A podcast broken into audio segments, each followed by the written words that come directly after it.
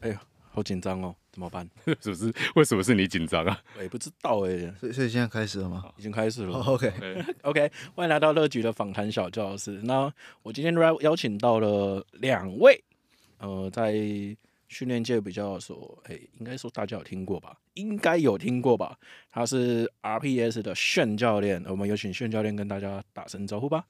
嗨，大家好，我是炫。那我主要就是做肌力体训练，还有举重的训练。嘿，就这样。呃，我我今年要满二十八岁了。单单身吗？呃，不单身，不单身，还有 已婚对象？呃，还还没，还目前未婚，但不单身。哦，未婚不单身，OK，没有没有真有需求，没有真有需求有吗？有吗？目前没有。OK，哦，要讲有要讲，我可以帮你贴出去。会被听到吗？应该不会吧？哎，不好说，不好说。那我们还是就这样就好，这张卡掉。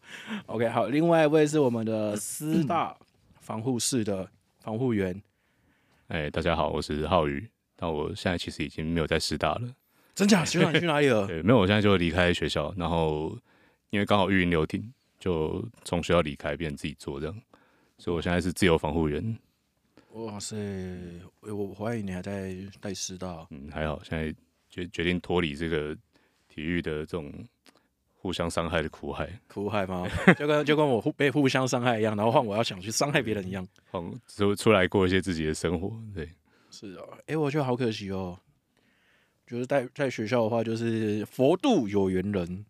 还是一样啊，我现在还是佛度有缘人啊，只是就就是真的单纯做义工这样。做义工，对啊，就是还是接一些选手了，但不一定收钱。哇，哎、欸，很佛哎、欸，选手通常都蛮穷，这倒是真的。嗯，怎么了？心有戚戚吗？炫教练，我我我我这边带的比较少选手，所以。还可以，大家都会给我钱 希望可以一直保持下去。所以重点是就是可以温饱，就对，还是还是有盈余这样。对对对对对，OK，哇塞，没有啦。我觉得学校就是科班出来的，还没有进社会，那一定经济压力比较大一点。对，对倒是。然后加上这个这个产业没有说很健康，他们可能获取到的资源真的不会太好。所以我希望这样子的贵人真的是难人可见，没错，嗯，不贵的人呢，不贵的人，便宜的贵人。因为因为因为就我知道，就是我身边都是有在无条件帮助一些科班学生的，是第一个是阮彦君嘛，嗯，就是我们的 Ryan，那另外一个就是学长你了，对，因为你你那时候我我受伤的时候，其实你也给予我蛮多的帮助的，而且都是无条件的，嗯。对啊，所以是我是觉得嗯还蛮不错的，就是在自己还没有很好的状态下，可以得到一些很专业的照护跟资讯的时候，其实是应该是说是蛮值得珍惜的。其实就是有缘，大家在场边遇到就会互相稍微帮忙看一下，对吧？对对对对，还不错的。对啊，那我跟炫教练怎么认识的？哦，没有，我好像直接是私讯你的，对不对？就跟变态一样。我已经关注你很久了，是这样吗？好像应该不是。我真的不记得昨天是不是十点十一分的时候下班离开？我操，吓死啊！好了，今天今天主要邀请两位来是想问一些问题，因为我我自己也是接触举重，那那时候在做去年六月吧，做第一次访谈的时候，炫教练也是，呃，他也是在教举重，可他不是科班出身诶、欸。他反而是一般的体肌力体的教练，对啊。那我想想知道的是，炫教练可以跟大家介绍一下，说我为什么会很推崇举重训练这东西，或者是你为什么会把它加入你的训练里面？嗯，那其实我一开始会接触到举重，应该跟大部分的肌力田教练其实蛮类似的，就是呃那时候刚进这一行，然后。我们都知道 NSCA 的教科书啊，或是那个时候的主流，都会是一些举重动作。嗯，那就是自己下去练以后，就会发现这个东西没办法自己练，还是需要人带。所以那个时候我出国留学的时候，也就想说顺便加入学校的举重社团。对，那那在我们学校的话，是举重社团跟队是在是一起的。嗯，对，社团就是代表队，只是看你有没有兴趣，呃，去去代表学校去比赛，对，然后我想说那那就加入举重社团，然后就是想说把举重这块的技术做好。那等我之后出社会，不论带球员或一般人，如果会用到的时候，就是可以比较好的去做教导。对，那就练一练，自己也练出兴趣了，然后就，哎、就开始去比赛了。然后回来台湾以后，诶、我那个时候就是觉得说，其实举重是一个蛮，我觉得相较于其他运动，其实是蛮平易近人的。哦，因为健身房会员大家都有，那你只要杠铃跟杠片，有些地方要绑出来练，但其实这样就可以了。然后，所以，所以我觉得这是一个还不错的市场。然后，嗯，举重训练的话，它其实也是一个我们可以讲非常有效率的一种训练方式。那它对于我们的肌力、爆发力，这不用再多讲，一定是非常有帮助的。然后，呃，我们我们的比如说核心的稳定，嗯，讲健康方面的话，可能骨质密度也一定是会提升，关节活动度，然后。嗯，甚至是因为举重它是一个非常复杂的动作，那在我们这样不断学习的过程中，其实也是对大脑的一个刺激。对，所以我就我就觉得说，举重其实是一个可以去做推广的运动，因为在那个时候，其实，嗯，我们讲素人举重其实没有到这么普及。我觉得这是近一两年来算是有认真在起飞。的一个趋势就是素人去做举重这件事情，对，因为一如果以素人举重来讲，我我也算素人吧，就是教练跟一般人的状态下，我们也是，所以我我也算素人，算了，算算吧，算不是不是选手就算了，嗯、哦，对，是科班出来的选手，应该都可以归类在素人。嗯，我我这上礼拜去比那个无差别，我靠，跟选手比赛压力爆干大哎、欸，我比完之后瞬间像垮掉一样哎、欸。我以为跟他们比压力比较小，哎，没有，还蛮大的。因为你会想说，我操，他们的开把开把就是我的热身，我的开把就是他们的热身，然后会觉得哦，压力好大，为什么我那么废？我以为这样就是反正不会赢，然后就没有什么压力。对啊，对啊，我也是这样想的，真假？对，因为因为我想说，想想说，你跟选手比赛那个压力，他们的气场很强，真的很强。他们的临场感，就算那个是小比赛，他们的临场感真的很强。哦，会被他们影响。嗯，对啊，我觉得可以，下次你们可以比。没看到你们来，还蛮伤心的啦。为什么我没有带了？因为那那个时候好像他他有条件是一定要组队。对，因为他是团体赛。对，那就我们这边比较难，因为很多人那时候刚过完年。哦。比较比较难配合，比较难配合。啊、我，我那时候膝盖受伤，所以 还好吗？现在已经好差不多了，就慢慢复健回来。了解，对啊，好，哎、欸，那浩宇学长，我问你哦、喔，嗯、就是如果像以举重动作来说，刚刚轩教练他已经说他为什么会带入一般训练嘛？那你觉得在以你的角色来讲，你会觉得举重训练带入一般体能训练是好事吗？我觉得是啊，因为呃，它是一个适合拿来训练的动作，对，嗯、但我觉得。在不追求表现的情况下，很多东西都适合拿来做训练。我是蛮喜欢用各种专项，因为像我接触的选手，田径也很多。田径的那个跑步跟一些投资的方式，其实像他们会跑间歇的描述，跟一般人是完全不一样。嗯，就是他们对于动作那个精细程度，跟一般人是完全不一样。所以我是蛮喜欢用各种专项的东西，让不同的选手去做训练，去得到他们本来没有碰过的东西。所以我觉得举重本来就蛮适合拿来做训练。对，哦，干，那我还之前带校队，还有人还有人呛我说，举重训练是举重运动员在练的，不适合拿来给一般运动员。操，他他这样呛我。觉得大部分，因为大部分运动项目都是爆发力项目，所以相对是适合挪用。可是确实有很多要考量的点呢，比如说学习成本是一个嘛，嗯，因为举重很多动作其实它。需要花很多时间去琢磨，对，真的那没有一定要做到非常重嘛？对啊，对吧？那嗯，也许如果比如说像最近我们在讲说，最近蛮常看到会拿六角杠做高拉，哎、欸，有有我看到过这个，对对对，我想过，相对用杠铃做高拉，其实六角跟高拉基本上是没有什么学习成本，比较简单。对，那如果没有学习成本，它又可以达到一样，就是举重追求就是一个速度很快，重量又可以很重。如果它没有学习成本，又可以达到这件事情的话，那其实好像未必是要用举重啊，只是举重当然是一个选项。诶，合理啊，合理，我可以接受。嗯，所以只是说，例如像是手头上的工具有哪一些，然后怎么善用这些工具。是啊，是啊，善用这些牌。嗯，我觉得最重要还是归归咎在你的目的是什么？哎，目的性。对啊，那就算就算我们今天是要练爆发力好了，其实，嗯，一般一般人认为的举重动作，可能就像我们在电视上看郭婞淳做抓举挺举，嗯，对，那其实很很简单的高拉或者是跳耸肩这种，也可以归类在举重的衍生动作。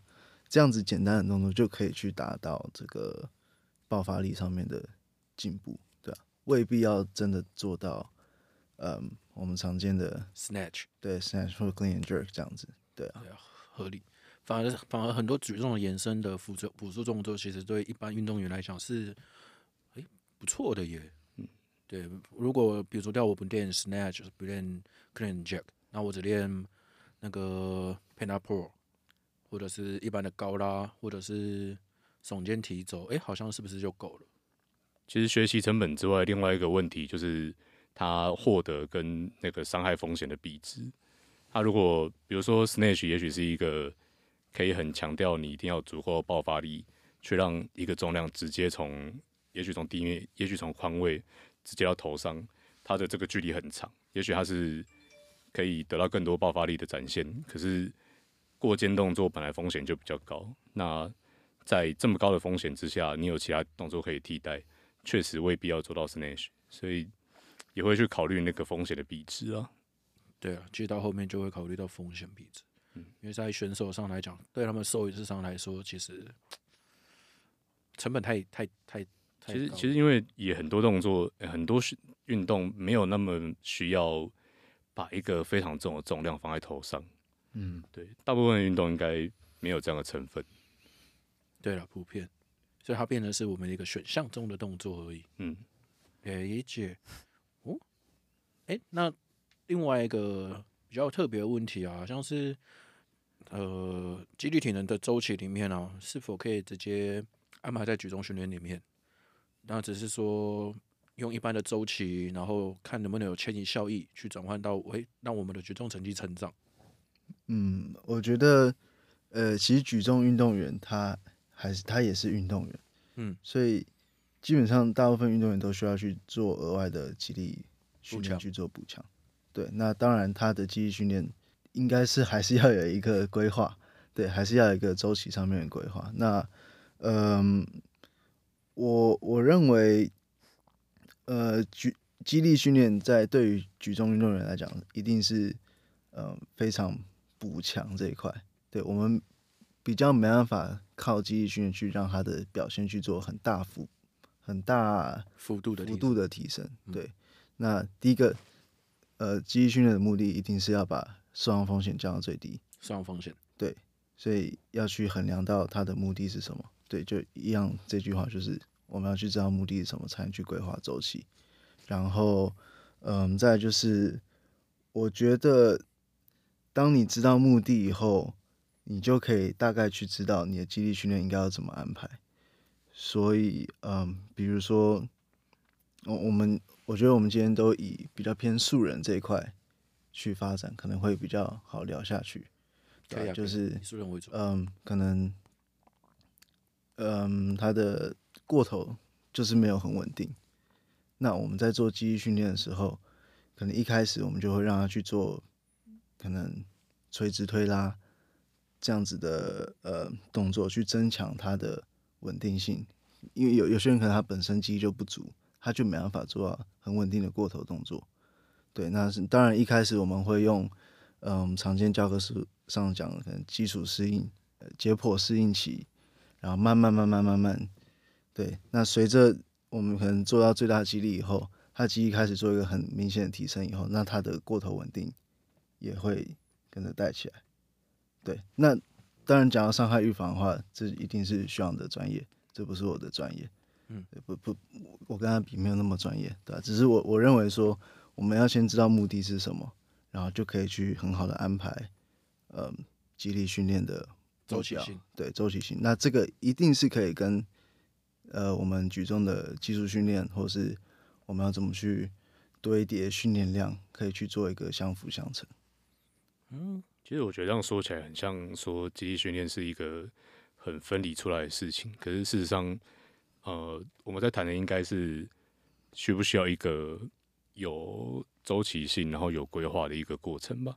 因为你训练这个过程中，它一定是会包含肌力跟体能的训练，只是看你怎么去规划它，让它更明确。对，那我觉得，呃，像我自己在看选手，呃，我时不时就会问一下选手的课表，所以有一些选手在复健的时候，我可能每天都会见到他，然后就每天都问一下他教练的课表。我觉得有时候教练课表的逻辑，当当然教练会有一个逻辑，可是他不会有这么明确的，就是通常没有那么明确说我这个周期这个月的目标是什么，下个月目标是什么。那他会比较以他的专项动作为导向，就是他想要今天练的是哪一段，然后想要今天练的是过头。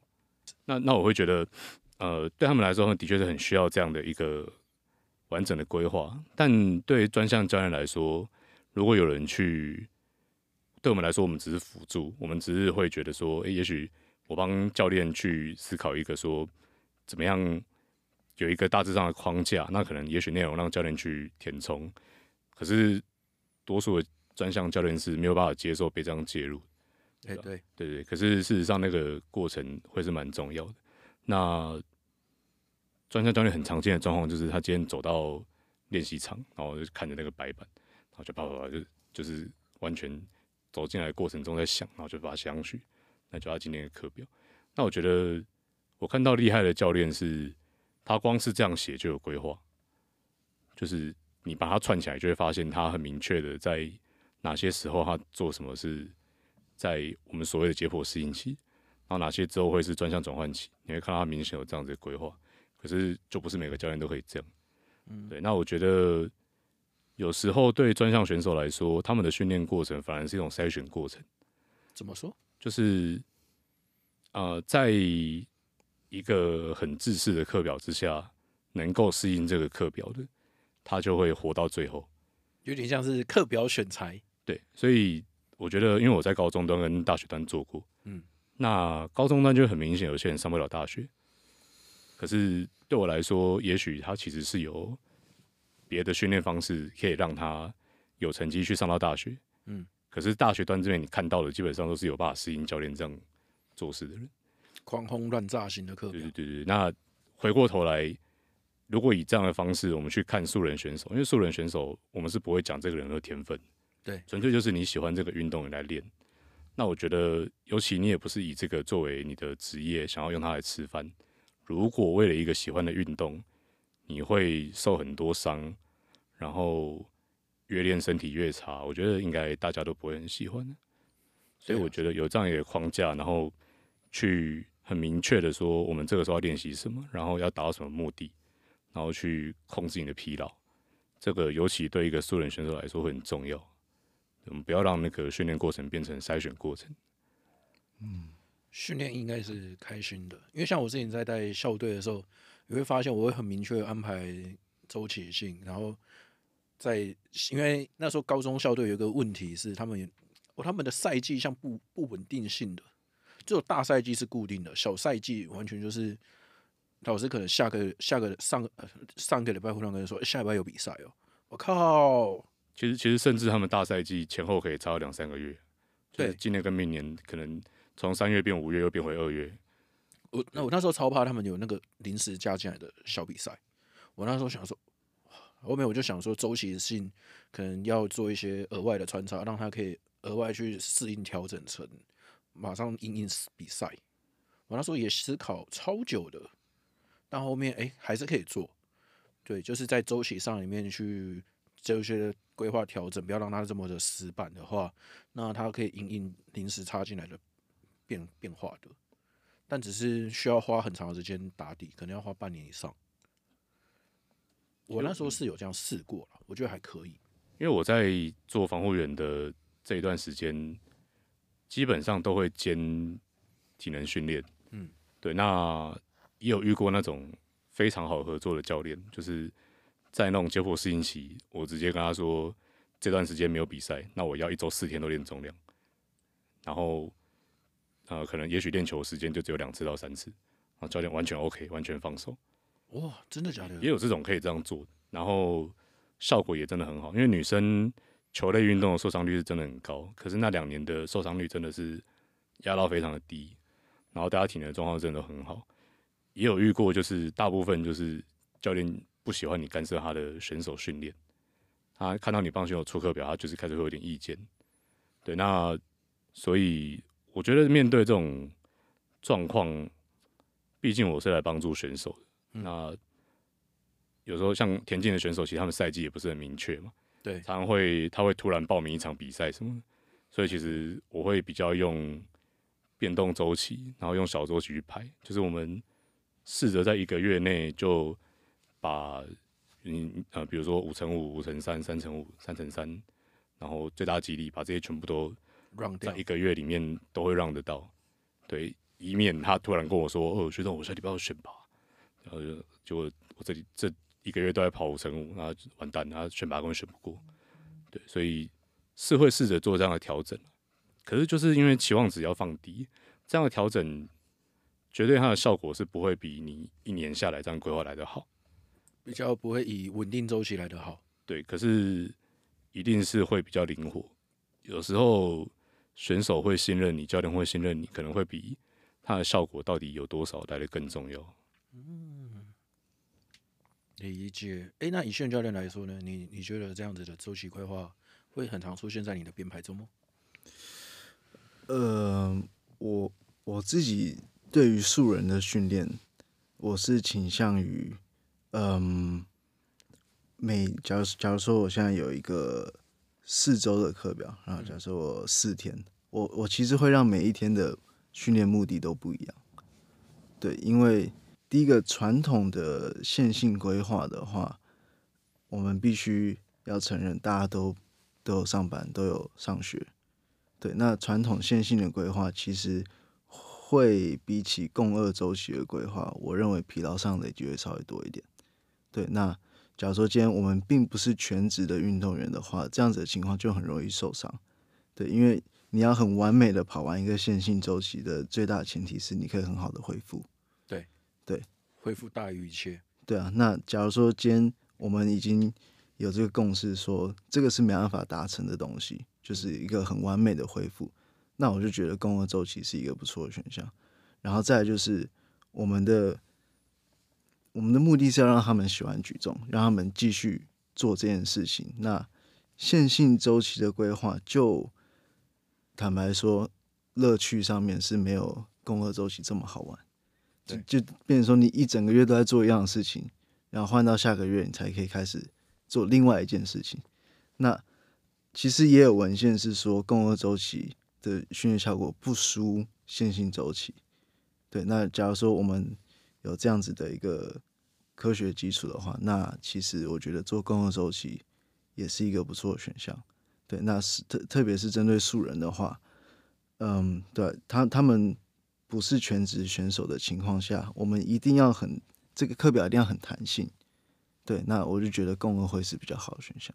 哦，嗯，以弹性跟灵活性来讲，嗯，共轭性是共轭周期是一个不错的选择。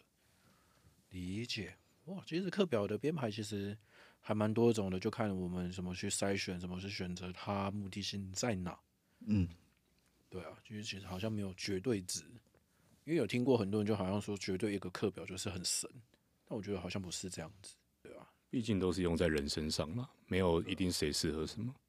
对，这这倒是真的，因为我可能我我习惯跑的呃训练目的或者是课表规划，就跟训教练或者学长你们两个可能会有很大的出入。因为对我来讲，这样可能很轻松；但对你们来讲，可能这样很累，或者是太简单，那反而会有训练上的差异性。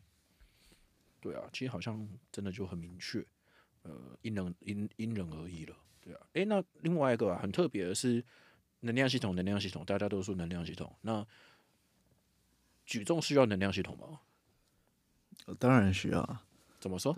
呃，你的能量系统是指能量系统训练吗？训练，OK，训练其实还是需要的。对，那呃，我我假设你想问的是，可能比较偏有氧这一块，嗯，对他对运动举重运动员来讲，是不是这么重要？好，好的选项。对，那其实还是重要。对，当然它它能够给我们运动表现的加成，不会相较于其他运动来讲不会这么高。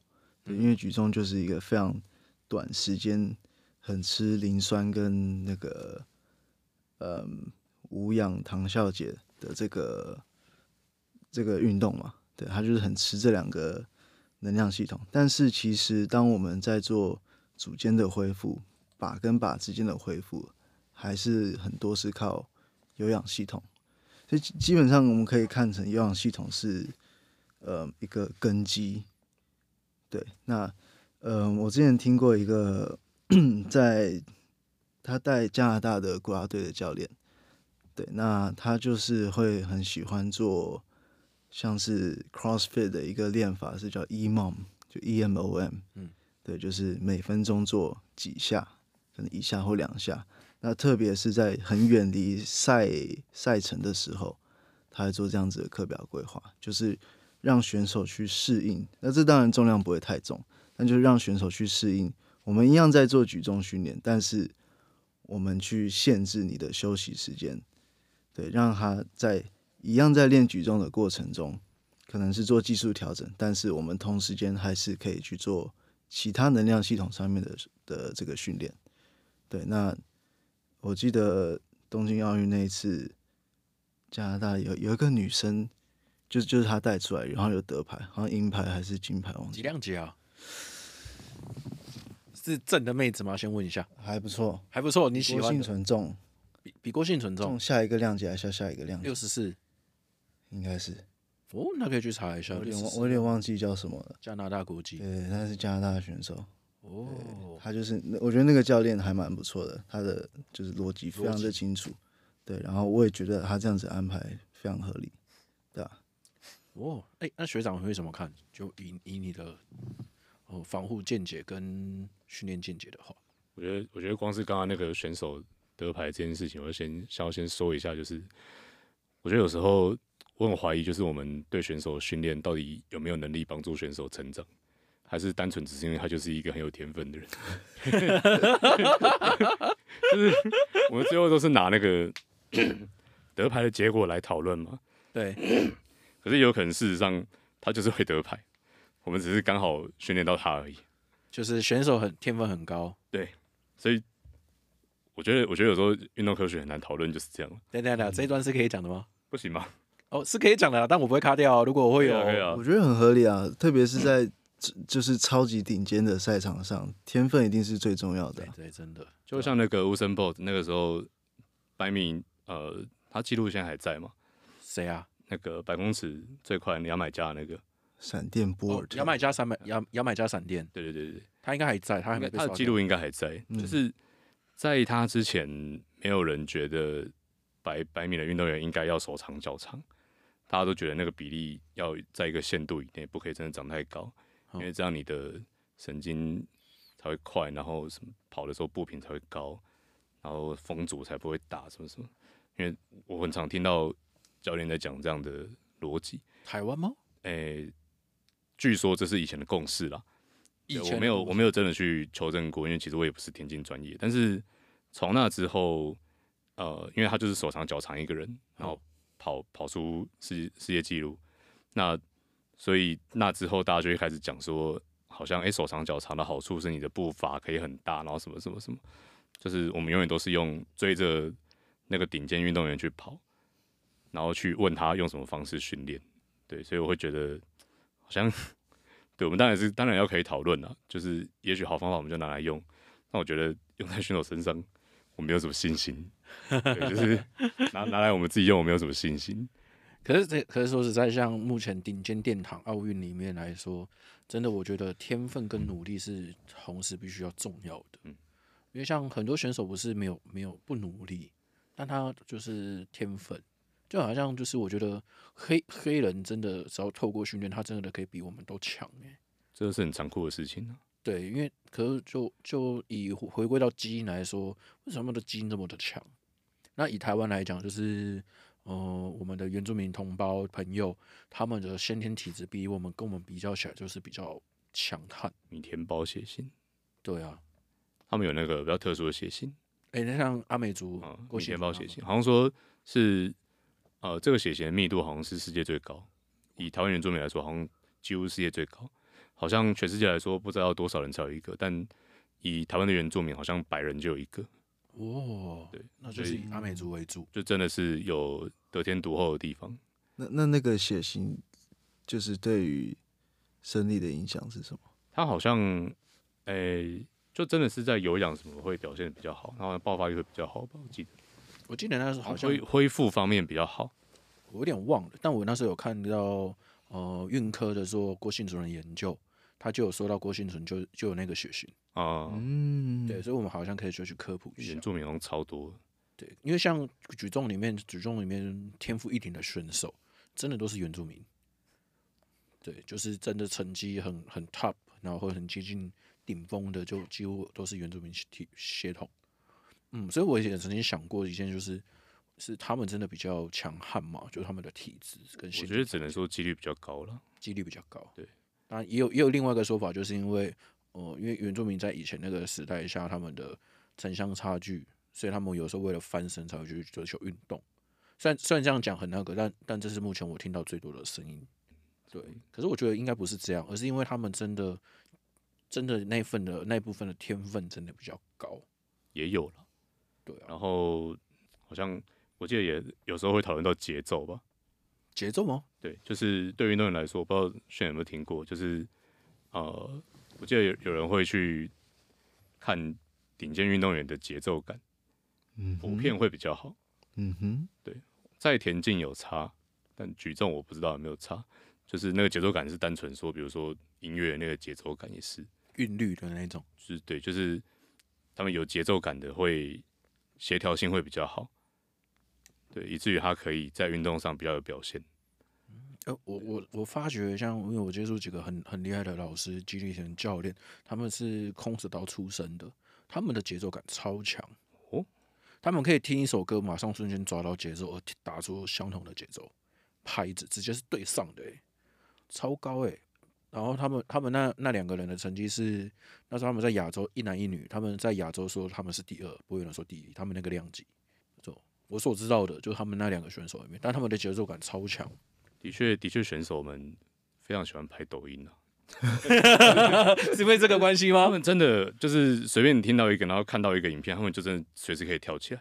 哦，我觉得真的蛮多选手是有办法这样的。那那个，我觉得你要说他真的什么特别能力，其实真的就是协调性比较好，嗯、他们的身体适应适应很快。对啊，那同时我觉得有办法这么快速玩起来的选手，真的。很多表现都很好，莫非我协调性这么差？那我该来练一下。我刚好像本来在聊能量系统，哎、欸，是吗？是吗？好，好像是，对对对对，是越来越远了。对了，以刚以能量系统来说，我觉得，呃，能量系统越好啊，其实它对于像是恢复，然后是有一个很大的帮助的。对啊，另外一个就是心血管的部分了嘛，就是肌力。有心血管的加强，然后能量系统有一些其他的心血管的加强，诶，那这两者来说好像都是缺不可的。但我常常听说的是，举重选手不需要练体能啊，练什么体能？很多老一辈的啊，甚至是这些教体肌力体能教练，我也听过这种说法，所以我蛮蛮好奇的，因为我觉得是不对吧？他应该也是要心肺能量系统的部分了，不然他怎么去在那两分钟做到连续四举？我我觉得最直接的状况是你的。有氧或者基本的恢复能力好不好？它会影响你可以做到课表的量。对，这意思。那你课表量做的大，呃，练习量大，当然你动作品质有机会更好。还有就是向上适应的能力会更好，因为你可以吃到更大的训练量。嗯，对，所以确实在这种经年累月，然后课表你可能每周都多人家一个小时，那可能就会累积出一个差别。嗯，很可观呢，那一整年放下来很可观。确实啊。我觉得有氧系统对举重运动员一定是重要的，不然吕小军他为什么要打那个药？好，哎，等下等下，这个有有八卦哦，对吧？哎，其实其实我我看到他打药的时候，其实哦，我我我我先讲，我先讲，就是我不认为他没有用。对，那他被抓到只是运气不好嘛？我没有跟到这件事，就是他被打验到那个 EPO，那个那个叫什么红血球生成素还是什么？确定有被禁赛吗？还是这样？被禁赛了。确确定被确定被验，然后他他有要求要验 B B G，就是 A A A 尿液跟 B 尿液嘛，他有他有要求复验 B，但好像被拒绝了。我说看了一下，然后我想说，中国队应该有可能吧？这肯定是西方世界在欺负中国啊！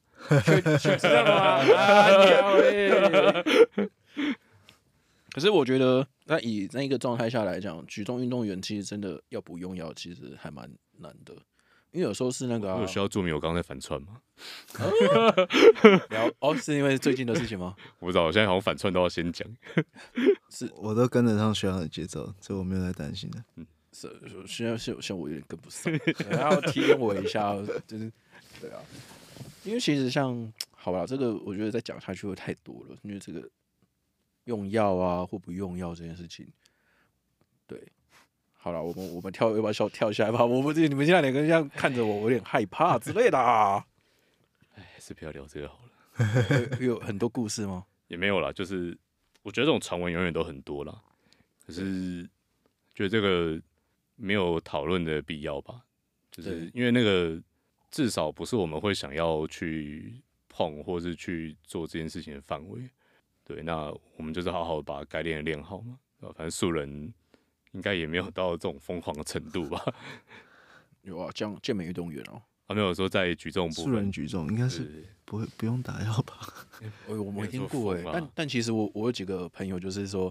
哎，素人不用验药，那打个药是不是马上可以突飞猛进之类的、啊？的确是一个蛮吸引人的地方。哎、欸，对哦，不用验药这件事情。但但是你的获利这么少，为什么要打药？讲到重点了。但很多人 很多人会追求就是那个好像上台举举蛮重的快感，但其实冠军会有一千五的购物金。对对，一千五的购物金，花十五万打药拿一千五。哎、欸，这个药很贵耶。这我是不知道的，应该是应该是不便宜，我会招十五万的，我只是乘个乘个一百这样子。等等等，刚刚炫教练你自己讲说十五，透露了什么？透露了什么？最近有什么八卦是不是？没有没有没有，确定我，我很干净的。哎、欸，好，对了，这第四题其实我那时候额外问学长，其实那个时候就是说。肌力体能、肌力体能训练跟举重啊，比较常见的运动伤害，其实会有哪一些啊？其实我们昨天在聊这个问题，我觉得，呃，常见的运动伤害要这样单纯回答这个问题的话，当然，比如说，呃，肩关节是很常见的问题嘛，那膝关节是很常见的问题。可是，我觉得单纯回答这个问题比较无聊一点。呃，每个人的受伤的状况大家都会不太一样，虽然最后呈现会很像。但以我在看待举重受伤这件事情，我会觉得，首先是举重只是让那个伤害浮出来的一个结果，就是它是因为举重的需求非常高，对，呃，我我们会把过头蹲当做是一个身体检测的项目嘛，基本基本真的基本，对，那在举重来说，过头蹲是一个很常见的一个情境，对，那做这么多这样的动作的情况下。如果有一个人他不知道他，比如说有一边肩关节活动度比较差，还是胸椎的活动度不够，还是他根本脚踝活动度就不好，但是他一直不断的去尝试做这个动作，那最后受伤了，那我们要归咎说，哦，那那个这个就是肩关节受伤，那举重的肩关节受伤这个记录要加一，会觉得蛮这个数据对大家没有帮助了，对，所以其实像我在。看待这些事情，我是会在，因为我本身也出课表嘛，出课表做体能训练，那我很常加举重的动作，那我就可以借此去看说，这个选手他的哪一个部分是比较有问题的，比如说他也许做肩推的时候，然后做爆发肩推的时候会身体会旋转，那我就可以去看说，诶、他是哪一边肩关节活动度比较差吗？还是说他两边的胸椎活动度没有平均？还是说他的呃，核心部分两边的能力是没有平均的，就会再接下来去检测。对，我觉得是一个相对有效率的做法，因为如果这个人过来是都没有抱怨任何疼痛，然后我要花一两个小时去筛出他身上的风险因子，我觉得不如我直接出一份我觉得比较有代表性的课表，然后在你做的过程中，我看你做不到什么，我反而会这样去看待。举重的这些动作会带来的伤害，比较简单扼要，而且迅速可以抓住问题点。对对对对。哦，那以炫教练呢？你自己会怎么怎么去做检筛筛选伤害的部分？我都交给学长。这就学长交给你了，就这样。就我们昨天讨论到这个，就是讲说，呃，虽然有一些东西好像我们在讲说一个选手，呃，可能技术技术哪一个部分好或不好。也许，比如说挺举的上挺的那个部分，可能技术不好，他上挺的轨迹不是很直。那到底是他技术不好，还是他身体有需要改善的地方？对，那对我来说，我很常看到是几乎都是身体上有需要处理的。嗯，对，也许他哪一个肌肉不会用，或是他什么状况，以至于他做不好这个。嗯，因为像我最近发现很多像素人的选手，他们的问题普遍像是过头支撑的时候，他们的他们的过头是用胸椎去去完成的，就他们他们没有办法做到做到正常的双手过头，他们会直接用胸椎往后啊去打开的方式去做过头，肩关节不够用，对，能力不够。我发现最最近的很多素人有这样的倾向。对啊，所以这是我自己看到的啦，因为一直在看比赛，对，然后会发现，哎，最近好像有这个现象出现，对，然后好像 overhead 的这个动作，在我我们之中，好像是变成是一个常发常最常被发现、最常被忽略的一个东西。应该说也不能算忽略，而是我们发现了之后，会认为他好像这样做得到，而不去做调整。其实，毕竟过头动作在生活中，啊、呃，比较少。如如果你肩膀受伤，但你没有痛，你也很有可能就这样一整年都不会发现它。如果你没有运动的话，哦，对对对，因为过头动作其实很少会执行到，尤其在有负荷的情况下，对，所以确实它是最陌生。然后它它又是从脚底排列上来，排到最远的地方，整个过程中都包含，对，所以你只要任何地方有一点小问题，都会反映在过头上面，嗯，蛮合理的。有可能是下肢造成的。很多啊，很多原因，所以我没有特别喜欢谈常见的伤害是什么，就是这样。我觉得这是每个人的状况都差很多，对对，因为其实像很多人会认为说，哦，我最常遇到很多教练他是比较特别的是，他把一个伤害的体现，例如说膝盖痛就是内夹造成的，然后例如说哦，你肩膀痛就是哪里太紧造成的，就很常听到这样的说法，但我就觉得这也蛮奇怪的。在一般体肌力层训练里面，它可能会是一个诱发这个疼痛的一个原因，但它应该不是主因啊，因为可能会有其他地方啊。可是还是会听到这种说法，我也是觉得蛮蛮奇妙的。觉得在呃科学上、学术上想要探讨的时候，常常都会希望看到一个很直接的因子，因为这个因子导致那个结果，这个是学术上。常常在探讨的东西，他们想要找到一个很干净的哪一个原因影响最大，这是其中一个。再来是大家会很习惯这种，就是呃，就因为 A 所以 B，大家对于这种论述是非常习惯。可是呃，比如说手腕的疼痛，嗯，呃，支撑的时候觉得手腕不舒服，那有时候就会听到这种说法，就是说我手腕太没力。可是什么叫手腕太没力？手腕应该很有力嘛？那对我来说，通常手腕我第一个直觉就是我一定回头去看肩膀。那我回头看肩膀，甚至还要往下看到肋骨，看到骨盆。那有时候，呃，特定动作之下，也许也许其实问题在在下肢。那呃，对比较传统的看法，可能他就会觉得，哎，手腕哪里有伤？那单纯就是做手腕的加强的训练。对，那不能说一定不对。有时候也许真的是某个肌肉。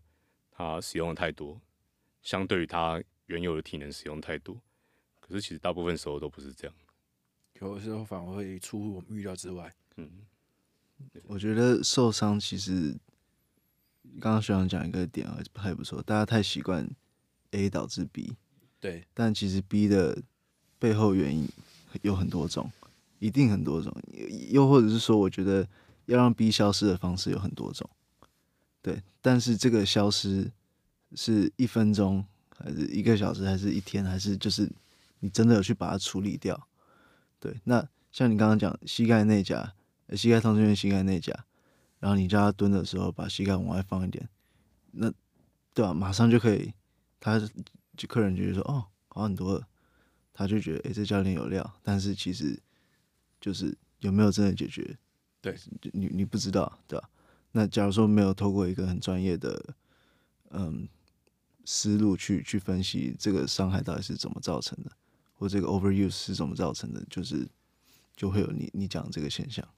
因为其实，在很常发现，就是，诶、欸，很很遇到很多人，他都说他有他的教练有帮他处理啊什么的，但很发很很长就是，他们也都觉得跟你都跟你该说他又有开始了。对，然后我觉得啊，你不是说你教练处理好了吗？怎么又开始了？觉得这一串对话都一直在一个很危险的边缘。因为像像我自己很习惯，就是我接触到学长跟阮彦军 Ryan 之后啊，其实我就很习惯性，我不管任何伤痛问题，我不是找学长就是找 Ryan，因为我觉得他们最专业啊，我直接找他们评估我身体状况最好。可是像很多很多教练已经变成是，他已经把他当成，我还甚至都要听过说，那个教练说他自己他已经可以取代物理治疗师或防护员了。我靠，干，哎，我听到整个傻眼呢、欸，我听到整个傻爆眼。我说：“那你真的这么厉害，拿来评估我问题好了。”对啊，哎、欸，我真的傻爆眼。现在有有的教练已经可以自称说他已经可以取代治疗师跟防护员了，就是佛度有缘人呐、啊。对，真的叫佛度有缘人，先敲三个钟，敲敲敲。我觉我觉得有时候信任感真的非常重要，因为有有时候真的硬要去跟人家说你必须去处理哪个部分的问题，然后才能处理你现在的感觉的不舒服。对大家来说，这个想法太远，时间成本太高。对，所以我其实也，除非自己来找我，不然我也不会很直接的，然后硬要人家去做什么。对，我觉得不要，嗯，很太累了。因为像听到太多案例，然后光是要解决这些事情，本来就不是我的问题，然后我要去帮帮你思考为什么，我觉得有点太太不符合我自己的时间成本上了。就算就算我我觉得可以帮助到你，但其实你。大家心里不也不信任我，那对我来讲也是一个吃力不讨好的事情。没错，而且我觉得信任这件事情，我们昨天才讲到，就是信信任毕竟是你的你的一个感受嘛。那其实心理也是会影响生理的。假假设你真的不觉得这个有效，你就某某就是一部分你就会去去让这个膝盖的疼痛去这个去放大。对吧？所以，假假如说今天你没有要，就是去建立这个信任的话，那就也不要去浪费这个时间了。嗯，合理，我接受。对，从没有那个信任，一切治疗都是茫然，一切都是茫然。其实像现在我在，就是我也跟炫在上他的举重课，那通常是团练。那我觉得大部分素人其实不是很习惯那个热身的过程，就是。没有一个自己很 routine 的热身方式，嗯，大部分了。那呃，我会蛮鼓励，就是因为有时候像刚刚在讲说，你手腕痛，也许是肩膀的问题，还是说你膝盖痛，也许是髋关节的问题。所以我其实蛮鼓励自己有一个从头到脚的一个确认过程。那有时候你可能，比如说你今天做一个动作，你发现，哎，今天好像呃左脚不太稳定，那。你有没有确认过你今天状态跟平常有什么不一样？嗯，对，那我很常听到有人觉得说，我其实活动度都很好，没有问题啊，或者我其实肌力哦已经没有什么问题了，那怎么会今天突然这样？可是你如果没有每天，因为其实每天状况都不太一样，没有一个很固定的一个热身程序是确定你的全身的状况的话，你会很难理解那个脉络是怎么来的。对，所以呃，我会蛮鼓励，就是呃自己有一套。从头到脚，从脚到头，你只要可以记住都好，可以每次训练前都确定一下你全身的状况，至少每个关节的活动度你大概都要知道一下。对，那你才会知道说今天哪里有没有什么不舒服，会不会跟哪里有关系，要不要有什么多处理一下？嗯，对，合理。因为像我自己都用杠铃热身操，例如说检测活动度，然后髋屈、踝屈、膝屈的能力，然后跟过头的能力，跟支撑的能力，都做完之后，哎、欸，我觉得 OK，我就要开始上重。对，这是我的一个习惯，就我我很简单，一支杠铃搞定。对，那我我个人是这样子，所以哎，这好像就是我一个特色。对，我一支杠铃搞定我的一切热身。其实刚刚讲那个能量系统，在这时候也很重要。之前看郭婞淳热身的影片，嗯，有半小时吧，至少半小时吧。他会做很多那个马克操，哎，有有有有。除了那个之外，他碰杠铃，他会从空杠，然后十公斤、二十公斤，跑跑跑跑，一直这样降上去。嗯，看他整个热身不包含马克那些，可能就有半小时。哇，对，超长。如果你的恢复系统很差，恢复能量很差，那你光是那个热身过程就走不完，直接没力，所以你可能你的比赛状况也不会很稳定。这算是也是一个检视自己能力的表现了。嗯，对，哎、欸，对，郭婞淳的热身都超长，超久哎。哎，那个像那个那个 Homeworld 那个举重举重屋 WH 一个很 YouTube Weightlifting House 吗？还有 Working House，嗯，他他就有特别去剪一集郭婞淳的那个热身到四局，哦，超长哎、欸。然后另外是 ATG 最近也有 PO，哦，是吗？嗯，他们两个同时 PO。应该很多人知道郭婞淳，他以前也练过田径，然后也练过篮球，对。然后真的是，我觉得好的选手其实真的需要很多很多的刺激啊。就像很多激励体能界在讲，就是在选手之前，他应该要有很大量的不同运动的专项刺激才可以。对，我觉得这是一个很好的现象，因为它有不同的刺激，有不同的来源，可以激发他不同的思维。其实我我觉得这个也跟协调性有很大的关联。就是你小时候，不管你在做什么，什么什么运动，它就是一个建立资料库的过程，嗯，对吧？那你今天这个资料库够庞大，你可能想想现在要接触举重，对来讲也不是太难的事情。假如说你没有受伤了，对吧？就是。你资料库够庞大，你学习的动作学习过程会非常快，对。但是假如说你都一直在接触同一个面向的动作，呃的运动的话，那其实就是协调性就会不好，因为你你没有接触过那个动作。那特别是这个这个资料库的建构，很必须坦白讲，好像就是在你发育前，就是你完整发育前必须要做完的事情。对吧？在这之后做的就是效益没有这么好，对吧？所以真的是小时候要多运动。印象中好像是十二岁之前吧，好像神经的学习的黄金期，是？好像到十二岁就那应该就是发育前。有人说是小学毕业之前，有人说是十二，也有人说是高中后，就是国国中后了，国中后哦，就是我听到的是这两个。总之都很小。对，就是在那个的时候，我我台湾的教育应该是读书读书再读书，因为那时候根本没有体育课啊。我那时候因为我是乡下小孩，对我来讲我们还有体育课。可是在很多听到都市的朋友是他们没有体育课的。确实，我就是啊。学长，你那时候没有体育课？我，几乎就是没有好好在上了。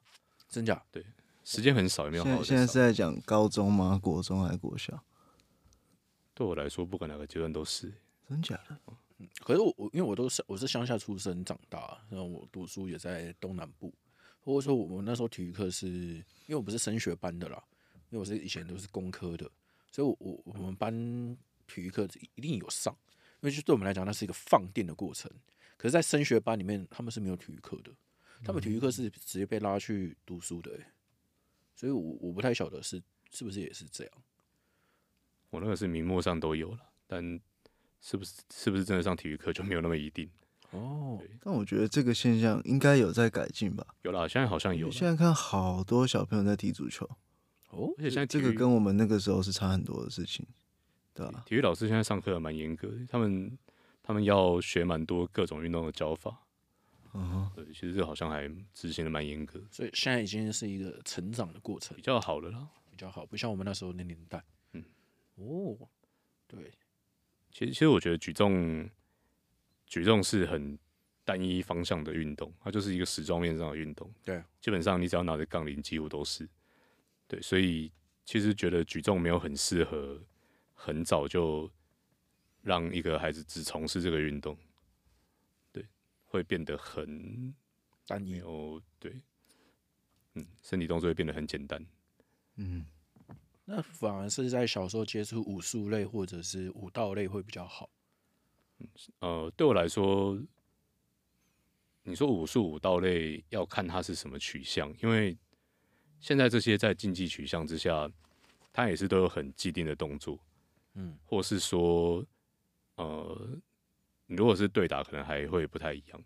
可是如果是像品势的话，其实动作都会很单一，对啊，当然它的变化是比较大一点，对，然后还会有一种情况是对于那个活动度的要求。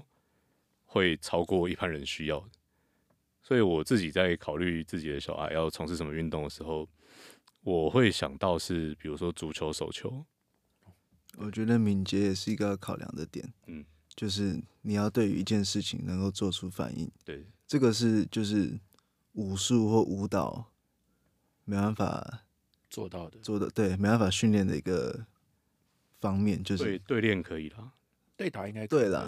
对啊，对啊，但是大部分还是以就是套路为主的话，武术嘛，叫今天是在讲传武那种武术嘛，还是、嗯、都可以都可以。像武术的 归类有很多种，对我来说竞技类就算武术。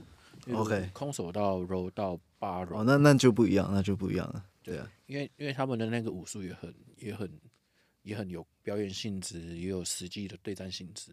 嗯嗯嗯，对，因为其实我有想过一件事情，是像有个小妹妹九岁吧，加拿大吗？哦，你说有一直在练举重那个，对，他就把亚瑟士改成举重鞋。哎，对对对对对对对他 把一个平常看得到亚瑟士垫高，然后变成举重鞋这样子，好像是虎走 吧，就是跑鞋，然后改成举重鞋。嗯，对他他的他就我觉得他就蛮全面，他就韵律体操，然后举重，他好像还有一个运动我忘记了，三个运动。我没有在关注他，因为像我就觉得他很全面了，就是他算是一个很全面，他有个十重面的运动，然后他的肌力体能也够好，然后他也有一个很灵活性，有很多翻跳滚的一个运动，来来补足他自己个身的各个缺失或者是各方面。对，我觉得他他也是一个我觉得蛮喜欢的一个体项。还有另外一个运动，我还有另外两个运动是第一个叫 CrossFit，另外一个是。美式足球，我觉得美式足球的运动员也很强，而且敏捷、灵灵、敏捷、协调、爆发力量都很足。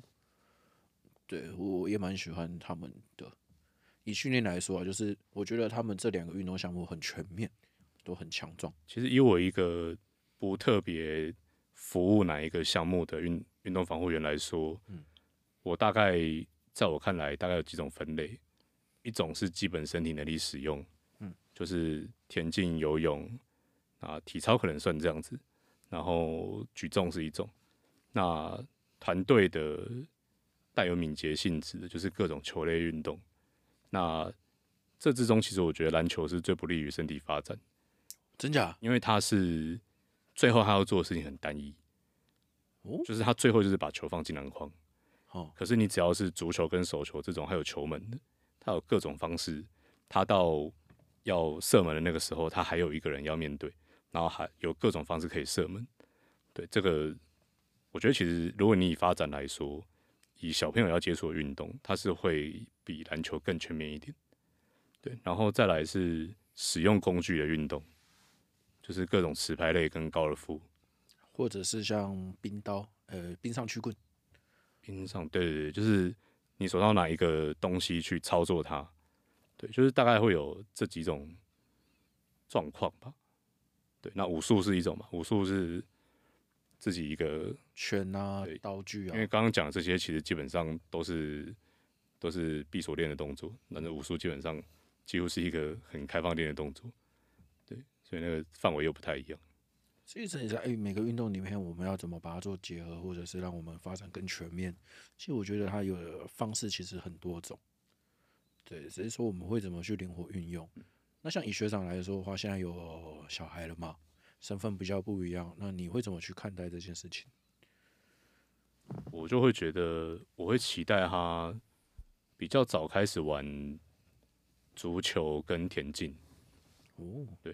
比如小学之前，我会希望至少这两项，然后再考虑要不要加一个网球。对，那然后再看他最后想要发展什么。我觉得，呃，我有时候也是基于我们这一代的缺失啦，就是我们其实是缺乏一个身体的能力发展的机会。可是对他们来说，呃，既然我们有这样的认知的时候，你要让他身体可以有更全面能力的情况下，怎么考量？嗯，那我会觉得。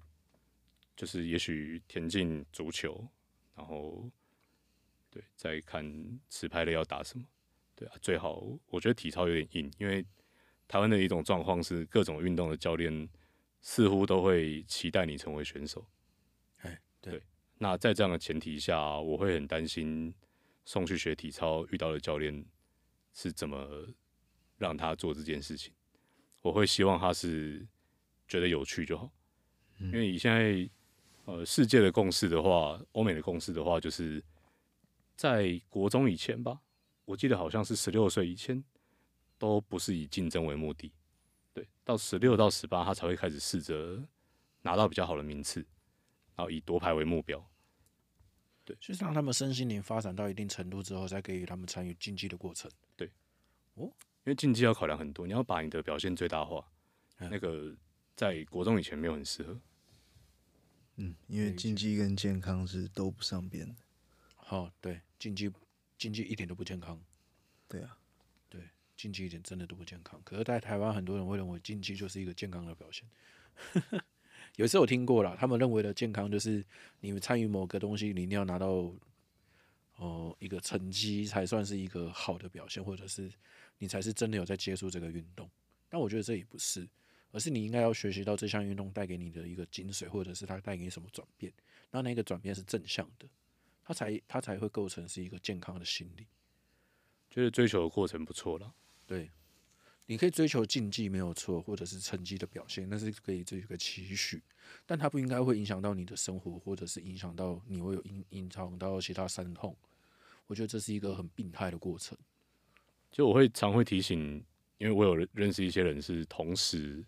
比如说，他同时练举重，嗯，然后他同时练瑜伽，就是他觉得他要把他瑜伽表现到，比如说他可以一定要完成某些动作，对，他不是单纯只是有参与这个，他希望有一个很极致的表现。我觉得其实对一个素人来说，要在两种运动上追求极致的表现，其实是非常困难，然后风险很高，因为一个是柔，一个是比较。刚一点点，这两者如果没有拿捏好，会互相冲突。哎，嗯，对，我是觉得以一个为主项，就是如果你真的很希望你举重一定要有最高的表现，那其他东西，包括瑜伽或是也许其他体操什么，作为一种副项去辅助你的举重，它就会蛮健康。可是你如果要两三项都要很极端的好，觉得其实。不是每个人都有办法这样的，这就是训练量的管理。就是你如果两你你你要他好，你训练量你要大嘛？对，没错啊。那你当你两个训练量大的时候，一定会有一边会受影响，甚至会有一边会瓦解掉，或者或我觉得大部分情况应该是两边都会都不会太好，两边都瓦解。运动表现就是很取决于你的疲劳程度。对，当你两边量都很大的时候，你一定就就是。很很很现实啊，你就是会很疲劳，那这样的情况下，两边都讨不好？最最严重到后面就是都受伤了，对，两边都做不好，追求极致的表现。其实，在运动里面，好像变成是我们所谓认为的健康，就会取决于我们的心态、我们的目标性跟我们所追求的东西是什么。对啊，它好像没有一个标准的答案。其实这这这几种东西结综合下来。哦，我们讨论到伤痛、肌力、体能、举重，但其实以整体上来说，我觉得我们好像似乎还没有找到一个很良好的平衡点，然后它可以同时共存在这个体系中。其实也还好，我觉得就是预算问题啊，预算问题，钱超能力、超能力的问题。我觉得，因为身为一个运动防护员，我们的生存空间很多时候 都是在这个 CP 值的取舍之中。对，因为像现在防护，我觉得防护员有一点很可惜的是，很多人并不重视防护员。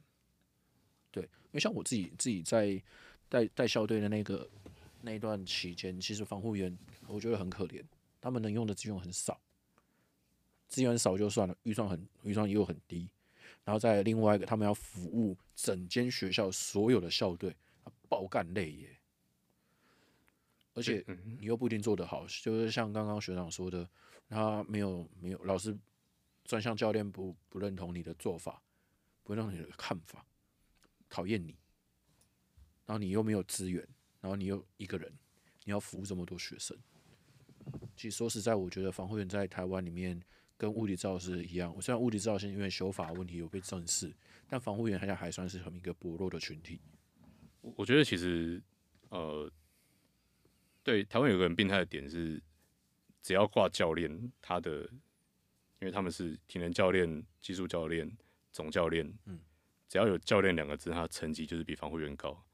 讲一个很现实的，在职业运动里面，啊、呃，比如说职棒，防护员的薪水大概落在五五左右，可是体能教练的薪水一定是十以上，而且包含世界也一样，嗯，包含世界级也一样。呃，我觉得单纯讲台湾就好了，单纯讲台湾。就是单纯讲台湾是这样子，那只要挂那个 coach，就是他身份就会不一样，会加码就对了。呃，尊重的程度跟薪水就不一样，其实某种程度上薪水就是尊不尊重嘛，尊重薪水就会高。嗯、但其实有时候教练就像废物一样啊。嗯，不否认。这是身为一个纪律型的教师老师需要讲的话吗？好像不应该吧。嗯、但其实我有时候真的会这样认为。嗯，某种程度上我也不在乎帮他做好事情之后功劳给他了，反正。能把事情做好就好。嗯，然后另外一个病态的点就是，所有的一切全部就是低于总教练。可是其实总教练手上会握着太多事情，这也是一个掌握实权。对，那台湾目前我觉得你要以选手圈来说，这就是一个很难大家合作的状态。因为我有遇过真的很好的教练，是他真的会，呃，我今天说。这个选手他会需要几天的休息，他这一轮的赛事虽然这一轮我知道他很重要，可是能不能不让他打？那教练会直接说好，没问题，去防护室，他需要做什么你就帮他做。然后，而且教练会盯说你今天有没有去？对，没有去，为什么没有去？对，学长不是叫你要去吗？然后有教练会这样盯，可是也会有教练是我听过，不是我合作到的，但我听过是他已经开完刀了，教练不准他在防护室啊？你的课表。你你如果需要按摩或是需要其他关节上的帮助，哎，角度上的帮助，你让防护员徒手做完之后，然后你就去场边，课表你去场边做。对，我甚至也有听过这种，一切都取决于总教练是一个怎么样的人。其实这一点，我觉得，我觉得也是因为我们的预算就不是很够了。对，如果预算很够的情况下，你有一整个团队，包括总教练、技术教练、体能教练，然后甚至各个很细的教练，然后一个防护团，这个事情会小一点。嗯，但这是预算啊，能力、经超能力的问题了。是啊，因为我我那时候带的校队，其实他他们就是教教练很信任，就很 OK。对，然后他可以很，他。那时候他就是会很临时的排一些，因为他有接大学国体大的角力队，那他会很临时的跟我请请他帮忙安排国体大的训练。不小心透露了，我觉得很 OK 啊，我我不我也不是不敢讲，反正圈子就这么小，对，那我觉得这是一个很好的教练，对，那他很他很愿意跟你沟通的时候，其实你在做很多事情跟选手上安排都是方便的。所以所以有时候对我来说，呃。我们进到一个地方的时候，都先追求的是不要让这个团队有一个义务感，就是不要让教练觉得你一来他就觉得刺刺，好像有威胁，或是觉得你你很强势。我们先试着一点一点的从，也许有时候教练只希望你把选手按摩按好，对，那然后慢慢的试着取得一些信任感。我觉得很多时候这个过程会拖很久。那有时候运气运气是，我之前遇过，我就进进学校，然后第一年就有个不在意料内的选手就拿了金牌，然后从此教练就很信任我。哦，那当然我们能做的事情就是那样嘛。嗯、那在信任和不信任的情况下差非常多。对对，所以有时候也是运气，就是你一进去那个团队表现很好，然后一进去团队表现很差，啊，可能就决定你接下来三年五年的命运。这倒是真的，听起来跟教练互动很像养猫的过程。养猫？怎么说？怎么说？没有，有有些猫就是很好配合啊。哦，对对，你们就是很合得来。有些猫就是你一接到，你一拿到它的时候，就是就是很难搞嘛。然后你要，拜托拜托这样子，就知道你接下来五年都不会好过。对，没错。所以训教练是养猫的吗？没有。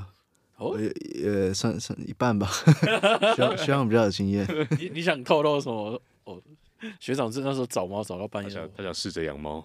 真假？我想试着让他养猫。不是吧？你们身边都应该都有一只很大只的猫啊？嗯，你有听懂吗？啊，我没有听懂。例如说太太啊，例如说女朋友啊，这算是一个 心情转换很快的动物啊。有有点转太快，不敢不敢回答的。好可爱的猫，讲错话，讲错话会跪算吧。养猫养猫的乐趣就在于你不知道它会做什么。哇塞，超可怕！我养的，好算了，不要讲小白小猫。好了，其实 再讲下去不行了，太母汤了。好了，我们还是来批评教练好了。批评我们自己吗？哎、欸，我们两个直接被被批评。对啊，但其实真的啦，我觉得有时候教练很废，我包含我自己。哦，因为我觉得，其实我有时我那时候带校队的时候，以校队的经历来说，我不知道训教有没有带过校队。那因为你有带，你有那个在校队的经历，我会觉得有时候其实，在带校队的过程中，呃，信任跟与不信任之间，像就有很多很多选手很信任我，那都还不错。那有一些选手就打从心不信任我。对，那我觉得这是一个真的就是一个信任的过程。有时候会影响到我们课表上的实施跟做一些决策，这一个信任会至关重要。其实，其实我觉得不是废不废的问题，是你愿不愿意，呃，去承认说有些事情就是没有那么擅长。嗯，其实如果你尊重其他专业，对啊，如果你愿意把这个事情放出去，然后让愿意来有这个专业愿意做的人去做，那对那个选手或是那个个案。做最好的安排，其实这样子应该大家都可以互相信任。然后，但，但这有点难。嗯，对。但其实你回过头来想，假如说我今天总教练，我愿意把事情都放下去给我信任的人做，那其实我自己也轻松很多，轻松很多啊，对啊。因为这在台湾好像真的很难，因为像我我可以接受，因为像我可能遇到伤痛，我就会信任学长跟 Ryan 嘛，因为对我来说，你们对我对我来说，你们就是我信任的对象。那可能训教练在课表安排上，哎、有人在找，哎、我，哎，我就直接丢给丢给信任的教练，可能训教练或者是谁谁谁，对，那就是信任。可是，在台湾，好像有很大部分的人无法做到这份信任，他就会好像就是，哦，我要揽下来做，或者是，哎、你去找其他人，就是不信任我的专业，你在批评我，你在攻击我，你在否定我，而导致有一些不开心或不愉快。我觉得这这也在教练圈也蛮常见的，大家都要有一些自信，要先自我认同。例如说，他可以取代治疗师跟防护员吗？没有。我觉得有时候会，很多时候实际上是因为教练自己没有自信啊。好啊，他不信任自己。嗯，他如果一个有自信的教练，其实不会很排斥别人来帮他解决他没有注意到的问题。有时候可以，也许提醒一下，你不是真的不会。只是你刚好没有注意到，对，那别人提醒一下，有的教练就很计较这个，觉得说，哎、欸，你怎么可以在别人面前让我没面子？哦，对，对。可是事实上，大家这样互相，我我没有发现的时候，你帮我提醒一下，那我你没有发现，我帮你提醒一下，这样不是应该都是好事吗？对，互相的。而且老实说，提醒一下也不会因为这样你就丢掉一个客人。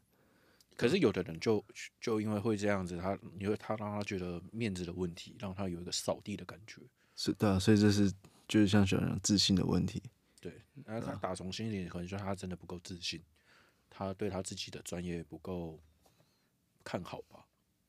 对啊，我觉得这也是一个问题的感觉。其实还有一件事很奇妙是，像在做举重的训练，到底怎么样的举重教练才是适合的教练？像。炫基本上他就不是科班出身嘛，对他并不是一个选手底的教练。嗯，那像他的专长可能是在运科的安排，就是那个整个课表的结构什么。那一定要是选手出身的才会是好教练吗？我觉得不是。选手出身就一定会是好教练吗？我觉得其实也很难说了。对，因为像像我自己接触到素人教练跟科班教练里面，科班教练就有分嘛，他很懂运理的、运科东西的，很会懂得安排的。他在再配合他自己的专项动作技术来说，跟教学方针，他是厉害的教练。可如果他今天是一个纯科班出来，他并不会去表达他的一切的东西的时候，我就觉得这个教练可能还需要磨练一下下，因为目前还是有这种教练在，因为他对于细节上的提示语或者是一些东西的转述上来讲，他是欠缺的。那我觉得一般科一般非科班的教练里面，我觉得像炫教练，然后跟神拜，就是我认为我目前看到非科班教举重里面是有一套的。就是我我所看到的，我所看到的，我我只承认是我所看到的，因为就是有逻辑、有构思、有有那个条理的，哦，不是胡乱安排、乱无章法，哦，这是我目前自己所看到的，所以，我我觉得以非科班教举重来说，我只推荐宣教练嘛，然后另外一个就是神拜，我我目前对雨生，嗯，对，那我我这是我自己看到的。那科班教练我就不讲了，因为再讲下去，看一堆应该一堆人会杀掉我吧，直接拿刀砍我。其实，其实我觉得最最直接，因为对一般人来说，呃，一一个人他要找举重教练，他一定不知道谁比较好。对我，我其实觉得不要过度忠诚了，就是你可以多试试看。对啊，我觉得，因为像我你是花钱的人，对对，因为我自己的教练就很放放给我去学啊，所以我的动作我的动作有一个转换期啊，就是一阵子是这样，一阵子是这样，一阵子是这样。那我是到最近才找到，呃，我很适合这个动作形态。我花了几年，三年四年了嘞。我练举重也蛮久的了，一九年。对啊，四年。所以我倒是最近才找到一个我很适合我的动作形态。嗯、但搞不好最之后我会换掉，因为我发现，哎、欸，这个状态很适合现在的我。对啊，我觉得很 OK 啊。确实，因为这就是一个学习的过程哦、啊。我会我会鼓励选手跟大家就是。比如说，以我而言，就把我当一个工具。嗯，那我如果可以帮助你，你觉得这个帮助是足够的，然后我给你的目标设定跟时间需求都是你可以接受的，那我们就合作一段时间嘛。那如果你觉得诶、欸、差不多，我想要试试看别的方法，没有问题啊。对啊，真的，这倒是真的。对，好了，其实我们可以选择告这一段落。哎、欸，炫教练要补充一下吗？啊没有没有没有，我我觉得不就是业界还是有很多很厉害的教练，还是有啊，很多啊。我觉得大家会去着重的点，大家擅长的点都不一样，所以真的多方尝试，我觉得对整个产业是好的，是好的。对啊，我觉得产业中再少一点点争，就是争执，或者是可以再公正一点点，像平等一点点，不要那么多就是。A 就是 A，B 就是 B 的声音的话，我觉得产业的发展会更好。对，不过不过讲到钱，一定会有争执的嘛。对了，这个这个这是在所难免。觉得争执不是坏事啊，是应该说要有很多讨论的声音，可是不要用争议去做行销了。像现在大家都用争议啊，嗯，对啊，因为其实我我玩我玩赛车，玩摩托车竞技，其实也是一样啊，其实。那个圈子比较大，可能以健身圈来讲比较大，可是他们他们就跟这个圈子一样，就是我经历过的事情，对我来说，我在经历那个事情的时候，现在的健身圈就是在经历这些事情。然后现在的车圈变好了，那之后就会换轮到健身圈又回到那个状态。我我现在是这样看待了，因为现在健身圈就是那个时候我还在玩最凶的时候，就是争执段，就是有各种声音，然后都互相攻击批评，有争执争议这样。现在就是争执才有流量，没错，呃，流量天才，大家就喜欢看好戏。那我们现在就要批评谁？我也喜欢流量天才，流量天才吴淡如，吴淡如吗？争议一波，然后再卖面膜。哦，哎，像炫教练最最近有看什么看戏吗？看什么戏？你觉得哪一出比较好看？看戏啊。我看我那天看一个叫什么爆笑超市，就是那种很很废的剧。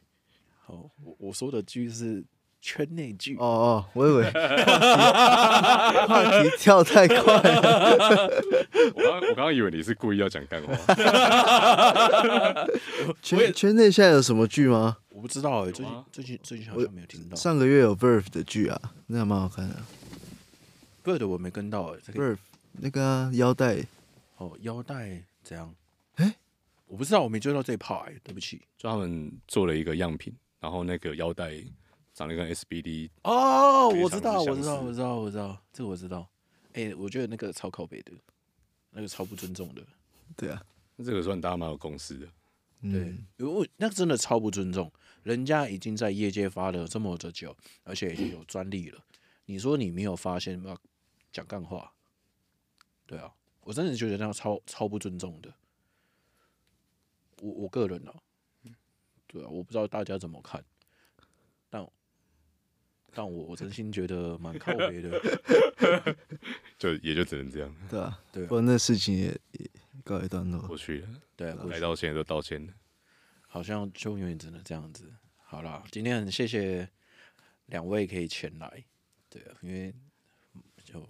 谢谢，也需要找机会额外去哎 RPS 拜访宣教练，然后也想说找学长聊一聊，那借着这个机会可以找两位一起聊聊天，对，发表自己的专业以及一些看法，对，因为其实我觉得现在现在业界最最可惜的一个部分是没有人去做一个整合，可以让多方的声音有一个共同的宣泄处，因为大家现在都是各说各话，都好像认为自己很专业，可是其实说实在，我觉得。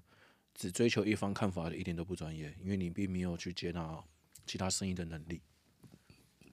对，所以我我想想说，诶，做这个会是一个很好的做法。那当然，我们也我也接受一切的攻击跟批评。那如果有各种不同的声音，你可以选择私讯我，然后也可以选择私讯 RPS 的训教练。那当然，你也可以选择浩宇学长。那浩宇学长可能不会理你了。其实，其实我很喜欢有一句话说：如果你想要讨厌一个人。